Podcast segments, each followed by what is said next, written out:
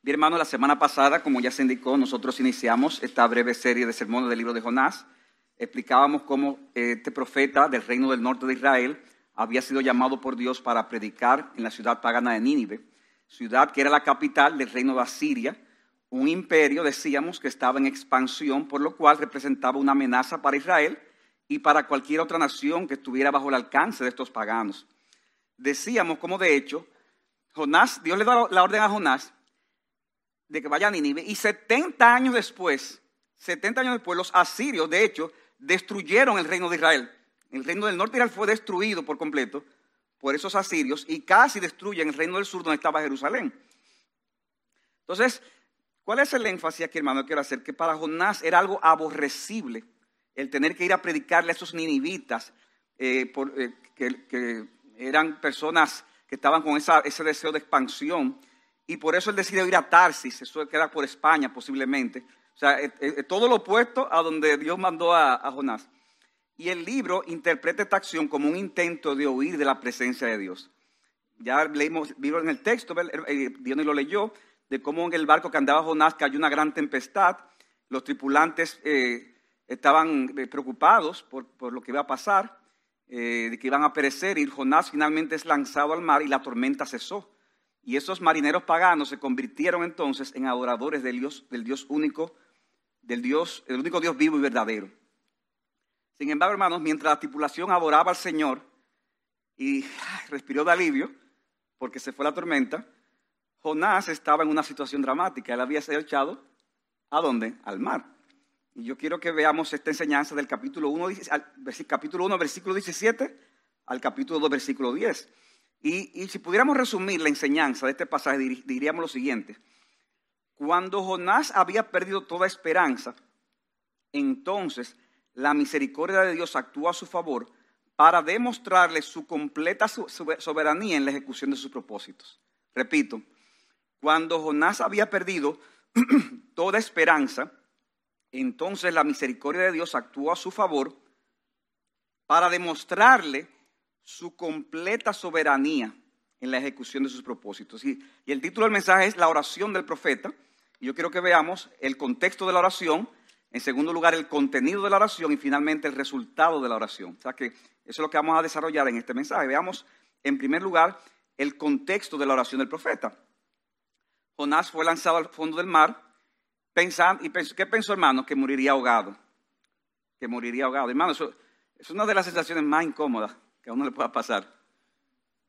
A mí hace, unos 15 años, yo estaba en una playa en lo hondo y me bajó el azúcar y yo no me di cuenta que me bajó el azúcar y yo sentí que me estaba ahogando.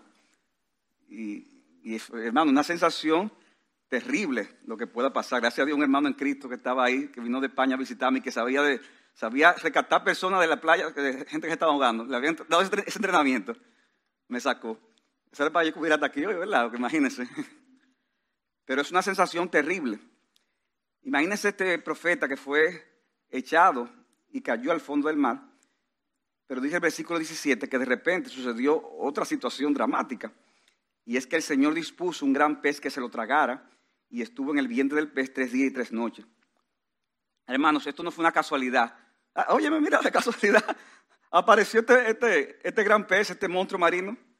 Hermanos, desde el punto de vista divino no ocurren casualidades el Señor en su soberanía absoluta sobre todas las cosas, incluyendo sus criaturas, incluyendo los peces del mar, dispuso que Jonás fuese tragado por ese gran peso o monstruo marino, como lo queramos llamar.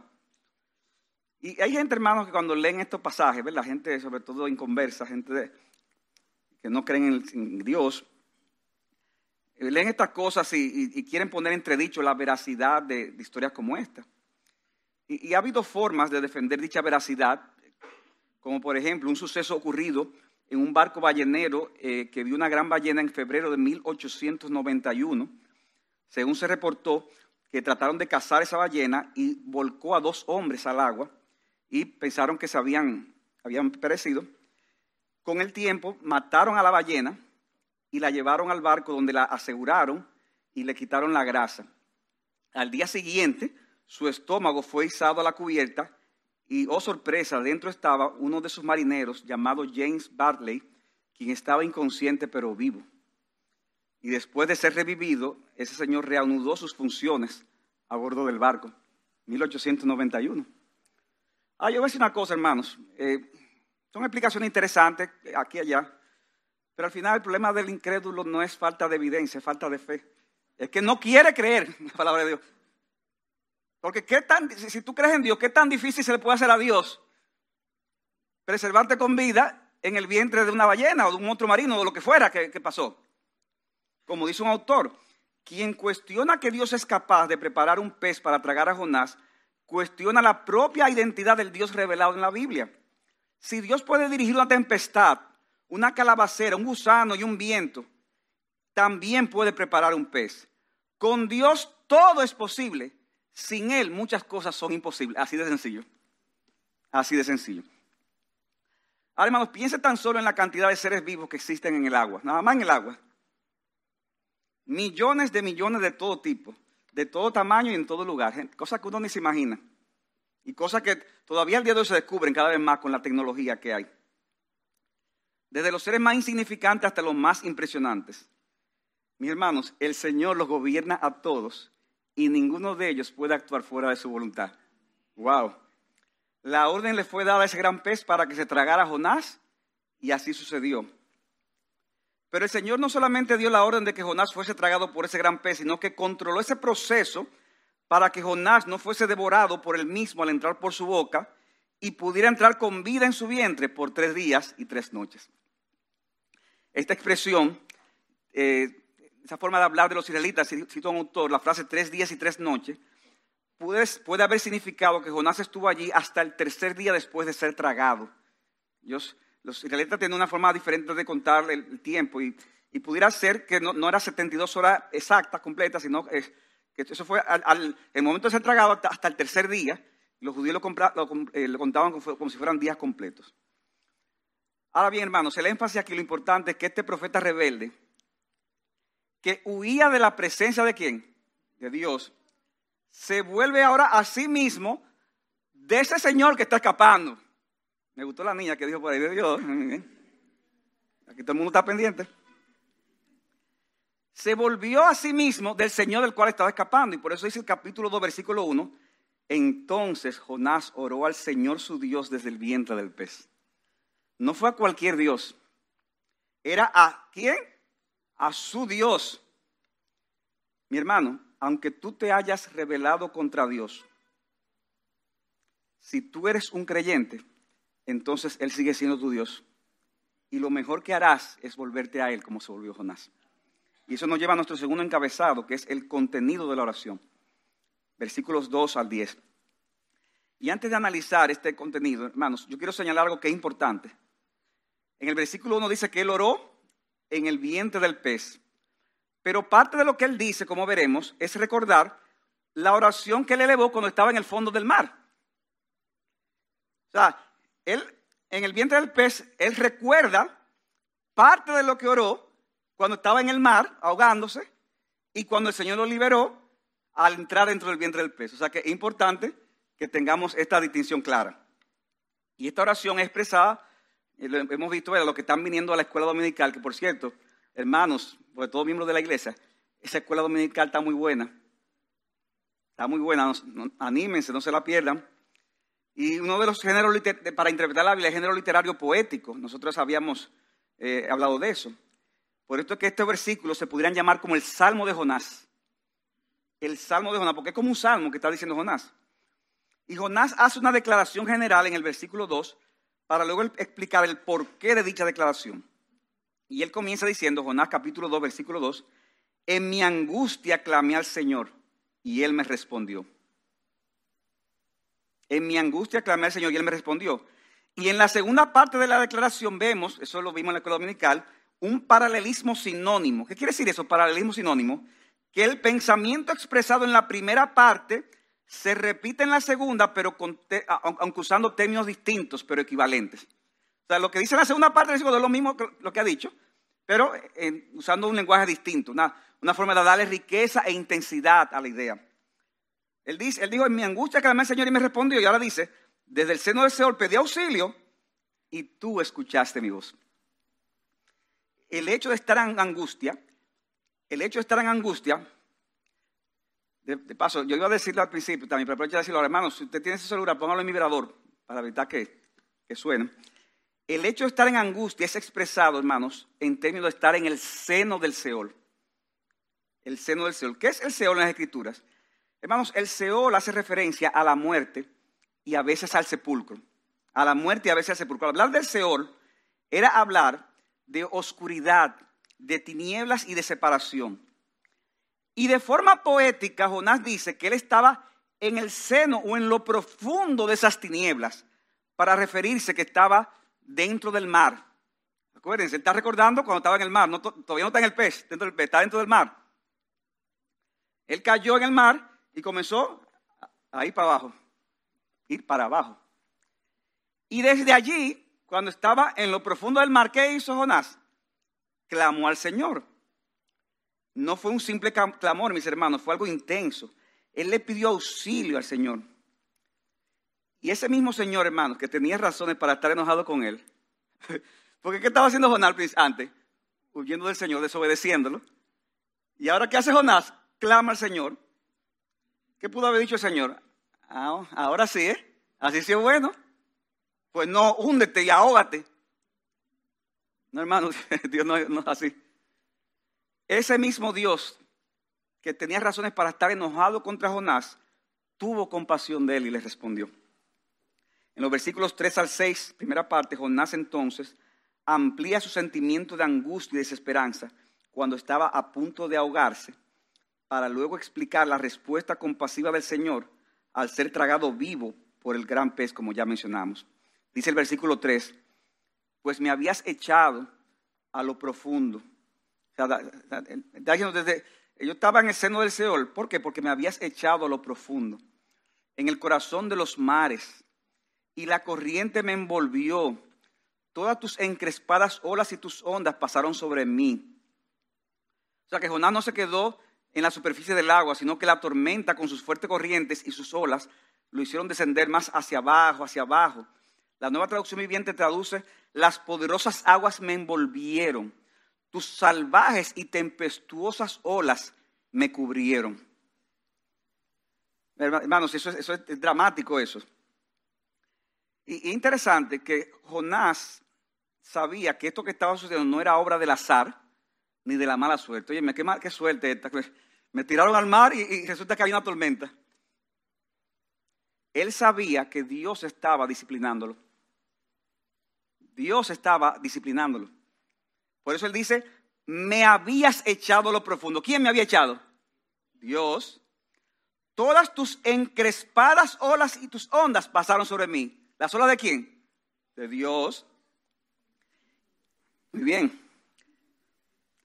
Y por esa razón Jonás en un momento perdió toda esperanza. Hermanos, independientemente de los agentes humanos o espirituales, óyeme bien, independientemente de los instrumentos humanos o espirituales que incidan en las cosas que nos sucedan, independientemente de los fenómenos naturales, ciclones, huracanes, terremotos, de los virus o de las enfermedades que nos vengan de una forma aparentemente casual a nuestras vidas, mis hermanos, al final, óyeme bien, es la mano de Dios que está detrás de todo eso. En ocasiones estos infortunios vendrán entonces, ¿para qué? Para disciplinarnos, como fue el caso de Jonás. Y aunque la disciplina de Dios es para nuestro bien, hermanos, Dios nos dice a sus hijos lo disciplina para bien. Hermano, en ese momento, cuando usted está en el fondo del mar, usted cree que Jonás estaba bueno, todo era para bien, para los que aman a Dios. Bueno, lo primero que ese versículo todavía no se había escrito. y lo segundo, el que estaba muriéndose, estaba ahogándose estaba a punto de perder la vida. O sea que no era ese momento para decir, Dios tiene propósito para... Estoy ahogando. Y por eso dice el versículo 4, he sido expulsado de delante de tus ojos. Sin embargo, volveré a mirar tu santo templo. La nueva versión internacional, siguiendo una traducción griega de la Septuaginta, lo traduce hacia el versículo 4. Y yo pensé, he sido expulsado de tu presencia ¿cómo volveré a contemplar tu santo templo? Ya yo, ya yo soy expulsado, ya yo no tendré más oportunidad. Jonás puede estar refiriéndose al templo físico que estaba en Jerusalén en esa época, donde cada israelita fiel debía de ir a las fiestas señaladas siempre que pudiese, ya que era el lugar de la presencia especial de Dios. Pero también puede ser que sea una forma figurada de referirse a la presencia misma de Dios en el trono celestial. Dice el Salmo 11.4, el Señor está en su santo templo, en el cielo. El trono del Señor está en los cielos. Sus ojos contemplan, sus párpados examinan a los hijos de los hombres. En cualquiera de estos dos escenarios, mis hermanos, lo que Jonás quiso expresar fue su dolor, ya que no tendría más la oportunidad de disfrutar de la presencia especial de Dios al morir ahogado como juicio divino. Porque eso es lo, más grande, o sea, vas a morir ahogado, pero una cosa es tú morir ahogado, pero es morir ahogado como parte de un castigo de Dios. A morirte para enfrentarte después a Dios. Eso, debió sido eh, crítico para Jonás, debió sido terrible. Hermanos, esta declaración suena paradójica. Jonás estaba huyendo de la presencia de Dios al no querer ir a Nínive a predicar, ¿verdad? Pero al verse en el fondo del mar a punto de morir, él se lamenta de que va a ser expulsado de la presencia de Dios. No, sé si entienden la paradoja. Jonás quería huir, estaba huyendo de la presencia de Dios. Yo no voy a ir a Nínive y huyó. Y ahora se está lamentando de que se va a dar lo que tú estabas buscando. De que tú vas a ser expulsado de la presencia. de Dios. Pero entonces, ¿en qué estamos? Oh, lo que pasa, hermano, es que no es lo mismo cuando nosotros queremos huir de la presencia de Dios al desobedecer su voluntad, a que la presencia de Dios sea parte de nosotros, lo cual significa el abandono y el juicio de Dios. No es lo mismo nosotros querer huir de la presencia de Dios a que Dios decida apartarse de nosotros. Porque cuando es Dios que decide hacerlos, es el abandono de Dios y es el juicio para nuestras vidas. Y Jonás sigue describiendo en forma poética lo desesperante de su situación. Dice el verso 5, me rodearon las aguas hasta el alma, que es muy probablemente una forma de hablar del peligro que suponía su propia vida al estar en esa condición. Luego dice, el abismo el gran abismo me envolvió. O como dice la nueva versión internacional, lo profundo del océano me envolvía. Y dice, las algas se, se enredaron en mi cabeza. Esto último pudiera ser una expresión literal o también una expresión figurada de su situación al ir descendiendo a lo profundo del mar sin esperanza. Su situación se complicaba más y más y más. Más y más y más. Y esta descripción de angustia sigue en el versículo 6, en su primera parte, cuando dice, descendí hasta las raíces de los montes, indicando de nuevo la misma idea de que estaba ya en lo profundo del mar. Y Jonás concluye este cuadro desesperante diciendo, oigan cómo dice, la tierra con sus cerrojos me ponía cerco para siempre. Como bien señala un comentarista, Jonás pinta un cuadro aterrador de una ciudad fortificada, cerrada, con pesados barros para evitar que abran su puerta. Imagínense. Tú vas a estar en el fondo del mar y por si acaso tú vas a tener un, barro pesado para que, para que sea imposible que tú salgas de ahí. Está encerrado en una ciudad de muerte y ya no hay forma de salir. El lenguaje de Jonás es muy similar al que usa Jeremías en Lamentaciones 3:53, cuando dijo, silenciaron mi vida en la fosa, pusieron piedras sobre mí, cubrieron las aguas mi cabeza. Yo dije, estoy perdido. Invoqué tu nombre, oh Señor, desde la fosa más profunda. Tú oíste mi voz, no esconda tu oído a mi clamor, a mi grito de auxilio. Jeremías lo dijo de una forma figurada. A Jonás le estaba sucediendo literalmente. Él estaba literalmente en el fondo del mar. Pero cuando todo estaba perdido para Jonás, cuando ya no había esperanza, cuando estaba a punto ya de morir. Entonces, mis hermanos, vino la respuesta divina liberadora. Capítulo 2, versículo 6, segunda parte. Después que dice, la tierra con sus cerrojos me ponía cerco para siempre, dice, pero tú sacaste de la fosa mi vida, oh Señor Dios mío. O sea que ese mismo Dios que lo hundió hasta el fondo del mar, a través de sus olas salvajes como resultado de juicio, fue el mismo Dios que ahora mostró compasión sacándolo de ahí en el último momento. Ese mismo Señor que lo iba a matar, oye esto hermano, ese mismo Señor que lo iba a matar fue el mismo Señor que le salvó la vida. el mismo que lo iba a matar fue el mismo que lo salvó. Porque cuando estábamos volviéndonos a Dios en verdadero arrepentimiento, mis hermanos, óyeme bien, es mucho mejor arrojarnos a Él, aunque parezca que Él todavía está con la espada desenvainada para afligirnos.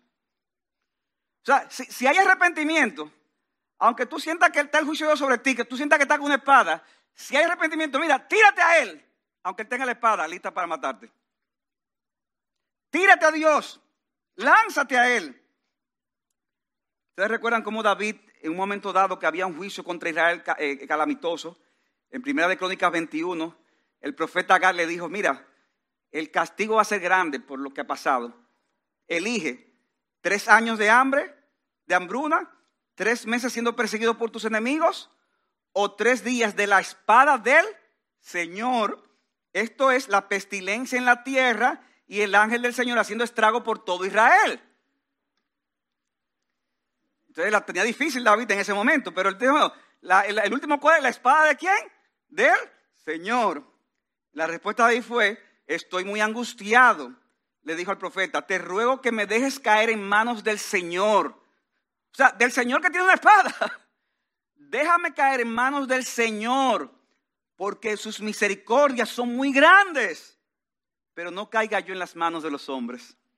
David prefirió, mira, tírame la espada del Señor, porque muchas son sus misericordias. Wow. Hermano, de verdad, o sea, uno se tira cuando ve a alguien que lo va a ayudar. Pero imagínate que tú te tires con una gente que está con una espada o con una escopeta apuntando, tú te vas a tirar. Pero David se tiró a los del Señor. Y aunque el juicio fue severo, dice el verso 15 de, de Primero de Crónicas, dice que cuando el ángel del Señor estuvo a punto de destruir a Jerusalén, el Señor sintió pesar por esta calamidad y ordenó al ángel detener su mano y escuchó luego el clamor de David. Mi hermano, aunque veas la espada, de nuevo repito, desenvainada del juicio de Dios contra ti, si tú estás arrepentido, échate a sus brazos, porque a pesar de su ira, Él también tendrá misericordia de ti. El Señor mostró misericordia y compasión con Jonás y lo escuchó. Ahora, hermanos, eh, no, sé si ven como la, ironía del Señor. Yo digo que el Señor tiene también eh, cierto sentido del humor. Lo digo con reverencia. Señor, líbrame y sálvame. El Señor mostró compasión. ¿Y qué hizo? Mira, yo voy a tener compasión de ti. Y lo mandó por varios días a ese lugar oscuro y asqueroso que era el vientre de un gran pez. Hermanos, Dios envió a Jonás a un lugar oscuro y muy asqueroso muy asqueroso. Y ahí estuvo Jonás sin saber por cuánto tiempo estaría posiblemente. Y bueno, pongámonos en el lugar de Jonás. Ahí no había ningún tipo de iluminación, o sea, no era una habitación de un hotel. Ni siquiera en un barrio malo eh, con apagones. Era de nuevo en un lugar que no podía ver nada, pero podía oír el movimiento digestivo del pez. Qué rico, ¿eh? Qué rico. Debió aguantar un olor horrible. Debió tener mucho cuidado de abrir la boca, porque usted se imagina que abría la boca y se le metiera cualquiera de esas porquerías. Todo lo que tocaba y sentía debía de ser repugnante para él.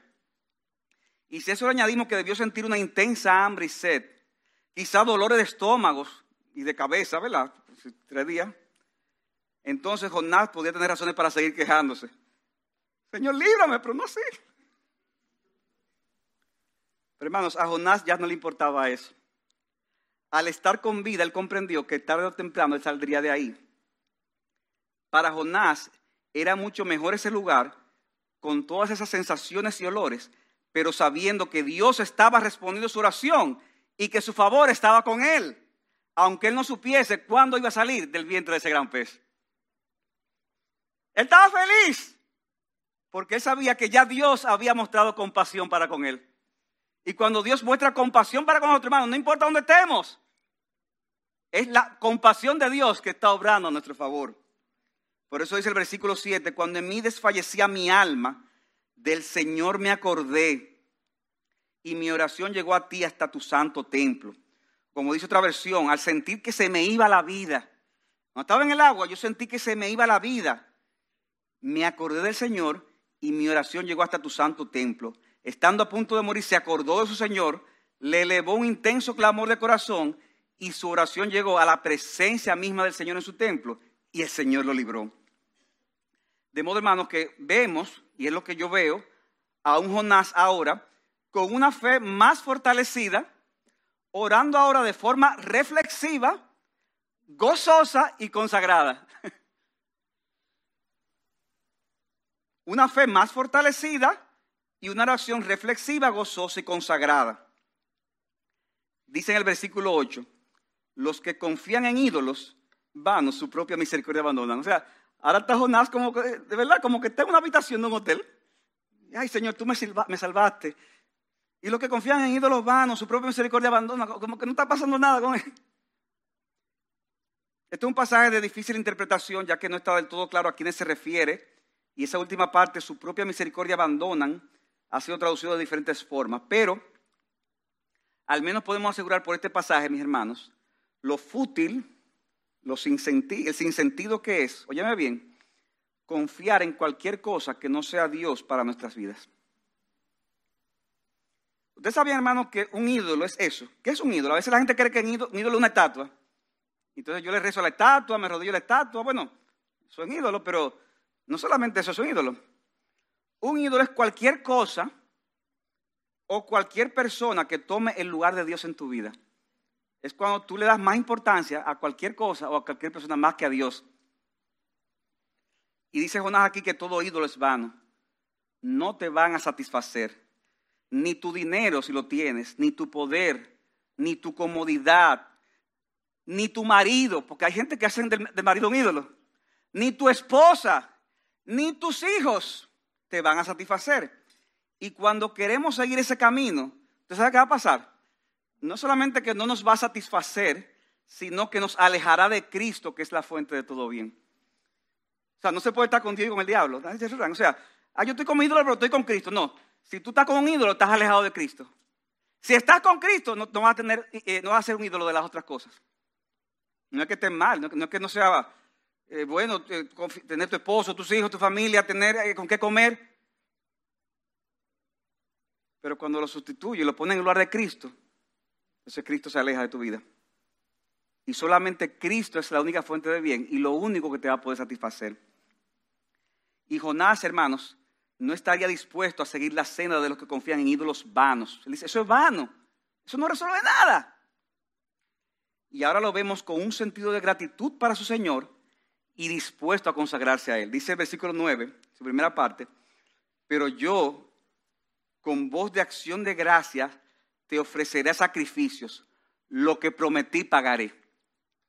Lo que prometí pagaré.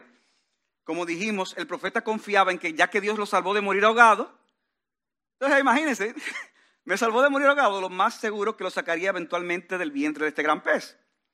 Como todo israelita fiel, desde que pudiera, él iba a ofrecer sacrificios a su Dios e iba a cumplir lo que le prometió, aunque no se revela específicamente qué fue lo que le prometió. Hermanos, si así hicieron los marineros, ¿se acuerdan? Capítulo 1, que hasta ese momento eran paganos, que fueron liberados de la tormenta, ¿qué hicieron? Ofrecieron sacrificios y votos al Señor. Jonás diría, bueno, ¿cuánto más? ¿Cuánto más yo? Que he sido objeto de esa misericordia de Dios y tengo un mayor conocimiento del Dios vivo y verdadero. Como dice el Salmo 116, 12. Oigan esto, hermanos. Dice el salmista, ¿qué daré al Señor por todos sus beneficios para conmigo? Mi hermano que estás aquí, ¿qué tú le vas a dar al Señor por todo lo que Él te ha dado? ¿Qué le vas a dar al Señor? Dice, alzaré la copa de salvación e invocaré el nombre del Señor. Ah, Señor, ciertamente yo soy tu siervo. Tú desataste mis ataduras. Te ofreceré sacrificio de acción de gracias e invocaré el nombre del Señor. Al Señor cumpliré todos mis votos, sí, en presencia de todo su pueblo, en los atrios de la casa del Señor en medio de ti, Jerusalén. Aleluya. Eso dijo el salmista. Eso dijo Jonás. Hermanos, eso debemos decir todos nosotros hoy. Y Jonás concluye, hermanos, sus palabras al final del versículo 9, diciendo una verdad breve, una verdad doctrinal o teológica, pero que es una de las cosas más profundas que puede decir un creyente y que es el clímax de este salmo. Dice él, la salvación es del Señor. wow. Bueno, es fácil decirlo. Sí, la salvación es del Señor. Pero en la práctica a veces es difícil asimilar algunas implicaciones de eso, porque en la práctica eh, la salvación es del Señor casi toda, una parte, pero eso fue lo que dijo Jonás. no, hermano, Jonás dijo, no, la salvación es del Señor. Algunos han planteado, como se cantó precisamente antes de la prédica, algunos han planteado que esta es la frase central de todo el libro. Oye esto, hermano, solo Dios salva. Solo Dios salva. Y Él lo hace cuando quiere, como quiera y con quien quiera. Tendré misericordia de quien yo tenga misericordia. Y me compadeceré de, qué? de quien yo me compadezca. Así que no dependa ni del que quiere ni del que corre, sino de quién? De Dios que tiene misericordia. Pastor, ¿y qué quiere decir eso? ¿O lo que yo? No, pero explíquemelo, ¿no es eso mismo? Pero eso es lo que quiere decir, lo que parece, sí, hermano. Cuando usted lee un texto de la Biblia, normalmente, si está bien traducido, lo que parece que dice es lo que dice. Lo que parece que dice, eso es lo que dice. La salvación es del Señor. Y esta salvación tiene una dimensión temporal cuando Dios nos rescata de la dificultad, como lo hizo con los marineros y con el mismo Jonás. Pero también tiene una dimensión espiritual y eterna, ya que los paganos marineros se convirtieron en qué? En adoradores de Yahvé, de Jehová, del Señor. Y más adelante sucedería lo mismo con los ninivitas. Lo veremos en un sermón posterior. Y hermanos, es una salvación, ya sea temporal, ya sea espiritual y eterna, que siempre será de pura gracia. ¿Qué quiere decir de pura gracia? Iglesia bíblica sola gracia. ¿Qué quiere decir de pura gracia? Que no nos la merecemos. Merecemos lo contrario.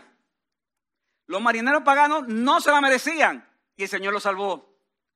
Jonás no se lo merecía. Es un hombre tan cabezadura. Se presenta ahí. Y sin embargo, Dios lo salvó, lo rescató. Los ninivitas no se lo merecían. Tú no te la mereces, ni yo tampoco. Nadie se la merece. Por eso es de pura gracia. Si tú crees que te mereces la salvación, entonces todavía tú no estás preparado para recibirla. Cuando entiendas que no eres digno de la salvación que Dios ofrece en Cristo, entonces habrá esperanza para ti. Y hermanos, eso nos lleva al tercer y último lugar, bien brevemente, el resultado de la oración del profeta. Hemos visto el contexto de la oración en el vientre del pez. Hemos visto entonces el contenido de la oración. Finalmente, ¿cuál fue el resultado de la oración del profeta? Antes de decirlo propiamente, hermanos, lo que decía hace un rato, cualquiera que estuviera oyendo esta oración de Jonás pudiera pensar que él estaba completamente salvo y que fue una reflexión que él dio cuando estaba fuera de peligro. Mis hermanos, yo quiero enfatizar de nuevo que este hombre dijo que el Señor lo había librado que escuchó su oración, que tenía un sentido de gozo y gratitud en su corazón, que estaba decidido a cumplir lo que le prometió el Señor, cuando todavía estaba en ese desagradable y sucio vientre del pez. Estando ahí fue que dijo eso, no fue cuando salió del pez, no, estando ahí adentro. Porque cuando Dios nos responde, cuando somos transformados internamente, óyeme bien, no es necesario que nuestras circunstancias sean las mejores para ver el favor de Dios sobre nosotros para tener un sentido de gratitud para con Dios, para desear ser mejores creyentes para la gloria de Dios. No hay que esperar que las circunstancias cambien. Debemos de cambiar nosotros y reconocer que la salvación y la gloria le pertenecen a Dios. Debemos de cambiar nosotros y darle gloria a Dios, aunque el Señor no tenga todavía una situación difícil, en una aflicción, una enfermedad, en una, en una ¿Usted ha visto la expresión? Tú estás en la panza de una ballena. Es una expresión, ¿verdad? Jonás estaba literalmente en la panza de una ballena. Yo me acuerdo que una vez me puse a coger una clase en la, eh, unos estudios especializados y muy animado, sí, y no, voy a decir el título para no, sí, tiene una beca y animado, y va a aprender esto, aquello. Ay, mi hermano, cuando yo me metí en eso ahí ya con el compromiso hecho, y yo vi lo que era, y yo, pero esto no era. Y me dijo jefe mío, bueno, tú te has metido en la panza de una ballena, o de una vaca, ahora no recuerdo, bueno. Y eso como que, ¿qué me quiso decir? ya no hay de otra, ya no hay de otra. Jonás estaba en el vientre del gran pez. Pero cuando Dios nos cambia internamente, hermanos, podemos con gozo, dentro de esa panza, dentro de ese vientre, darle la gloria y la honra a nuestro Señor. Pero Dios en su bondad no solo nos cambia interiormente para que le demos gloria a Él, sino que muchas veces en su voluntad soberana, también Él cambia nuestras circunstancias externas para poder cumplir sus propósitos específicos con nosotros. Lo importante es el cambio interno, pero Dios muchas veces, para cumplir sus propósitos, responde y las circunstancias externas cambian para bien. Versículo 10, entonces el Señor dio orden al pez y éste vomitó a Jonás en tierra firme. Wow. Eso no fue de que, ah, el pez abrió la boca, sal, mi hijo. Sal, en, triunfo, en gloria, en victoria. No, lo vomitó. Hermanos, era a Jonás a quien Dios había señalado para ir a Nínive. Y el propósito de Dios se iba a cumplir como sea. Porque, hermano, lo que Dios ha dicho, eso va a pasar. Nuestro Dios está en los cielos, todo lo que quiere lo hace. Y era con Jonás. Hermanos, hay planes que van a suceder y Dios ha decidido que eres tú que lo va a hacer. Dios va a querer usarnos. Y hermano, óyeme bien, dichos planes se cumplirán aun cuando Él tenga que humillarte para sacar tus pecados, para cambiar tu carácter y para que estés dispuesto a ir donde Dios quiera que tú vayas. Es contigo. O sea que mejor con humildad, ¿verdad? Sigue al Señor para que no te vaya mal. Imaginen a Jonás, hermanos, cuando este gran pez lo vomitó. Como le digo, no fue una llegada triunfal a donde, sea que lo tiró. Por tres días, con el mal olor que tenía el profeta, con el hambre que tenía, con la debilidad y muchas otras cosas. Pero el gozo y el alivio que debió sentir no iba a estar condicionado por cómo se veía ni cómo se sentía, sino sobre la realidad de la misericordia de Dios que le estaba concediendo ahora una nueva oportunidad, mis hermanos, una nueva oportunidad para que él hiciera la voluntad de Dios, como veremos más adelante. Mis hermanos, el Señor a través de su palabra y a través de las aflicciones nos habla para que no sigamos huyendo, sino para que nos volvamos a Él de todo corazón y nos da nuevas oportunidades para que podamos decir con sinceridad, Señor, tu voluntad yo voy a hacer. A ti te recibiré y te serviré como mi único Señor y Salvador. Hermano, yo quiero concluir este mensaje de hoy de, diciendo de corazón, tú que estás oyendo este mensaje, esencialmente o tal vez que lo alguien lo oirá por las redes, yo quiero hacerte un llamado a la luz de esto que he predicado, a que tú no endurezcas tu corazón, sino que a través del mismo tú veas la salvación que Dios te está ofreciendo. O sea, pastor, ¿qué para mí ese mensaje? Sí, para ti. ¿Pero para qué? Para ti. Para ti. O sea, y no es para el del lado, sí, para el lado, pero es para ti. Como dijimos en el mensaje anterior, este personaje histórico llamado Jonás apuntaría, oigan esto, a un profeta mayor que no es otro que el perfecto Hijo de Dios hecho hombre, nuestro Señor Jesucristo. No te quedes solo viendo que Jonás estuvo en el vientre del gran pez por tres días. Te dan miedo el corito, ¿verdad? De que Jonás no le hizo caso a la palabra de Dios y por eso el más profundo la gente lo tiró y vino un pez muy grande y, Cuchuplum se lo tragó. ¿Por qué? Porque no le hizo caso, yo no lo he cantado, que yo soy mal cantante, pero porque no le hizo caso a la palabra de Dios. No lo voy a cantar para que no salga de aquí avergonzado. Y eso se le enseña a los niños. Y eso es verdad. Pero no te quedes mirando la, la historia de Jonás en el vientre del gran pez por tres días, de la ballena, el texto dice de la ballena. Hermanos, en un momento del ministerio de Cristo, los fariseos y escribas, los religiosos de la época, le pidieron una señal a Cristo. Dame una señal. Supuestamente para ver si decidían creer en Él. Pero nuestro Señor no vino a satisfacer las curiosidades de los hombres orgullosos. Cristo les respondió con dureza y les dijo, Mateo 12:39, una generación perversa y adúltera demanda señal. Y esta generación perversa, adúltera. Y en ese momento ahorita le digo, ninguna señal le será dada, sino la señal de Jonás el profeta. Porque como estuvo Jonás en el vientre del monstruo marino tres días y tres noches, así estará el Hijo del Hombre tres días y tres noches en el corazón de la tierra. En otras palabras, así como Jonás estuvo tres días y tres noches en el vientre de un pez, para luego ser liberado cuando fue vomitado por el pez, de la misma manera el Hijo del Hombre estaría en el corazón de la tierra refiriéndose a su sepultura para luego que volver a la vida. Volver a la vida. Jonás, por decirlo así, se iba a morir, estuvo en el vientre y fue vomitado. Óyeme, estoy vivo. Cristo literalmente murió, fue sepultado, pero al tercer día volvió a la vida. Y como dice Donald Carson, la prédica de Jesús será testiguada por una liberación como la de Jonás, solo que aún mayor.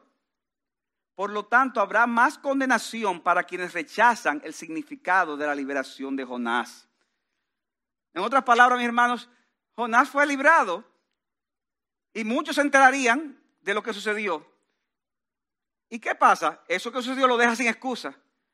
Pero Cristo dice, pero ahora ustedes nosotros aquí tenemos menos excusa que Jonás, que la gente que estaba alrededor de Jonás.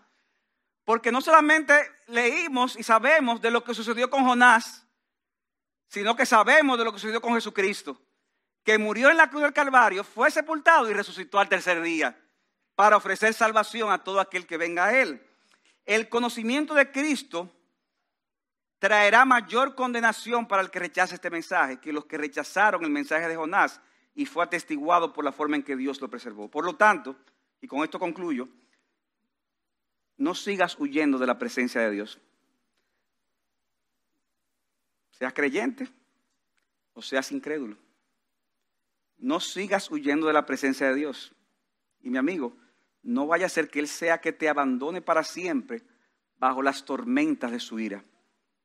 Ven ahora a los pies de Cristo para que seas salvado de la ira de Dios y para que disfrutes del gozo y la paz que viene cuando estamos en la, presencia, en la presencia de Dios y estamos en el favor de Dios. Aunque olamos mal, aunque estemos sucios, por salir de donde salgamos, hermanos. Al final Dios nos verá con rostros emblanquecidos, con vestiduras impecables, porque estaremos cubiertos por la obra de Jesucristo por nosotros. Ven a Jesucristo para que eso sea una realidad en tu vida. Que el Señor le bendiga, hermano.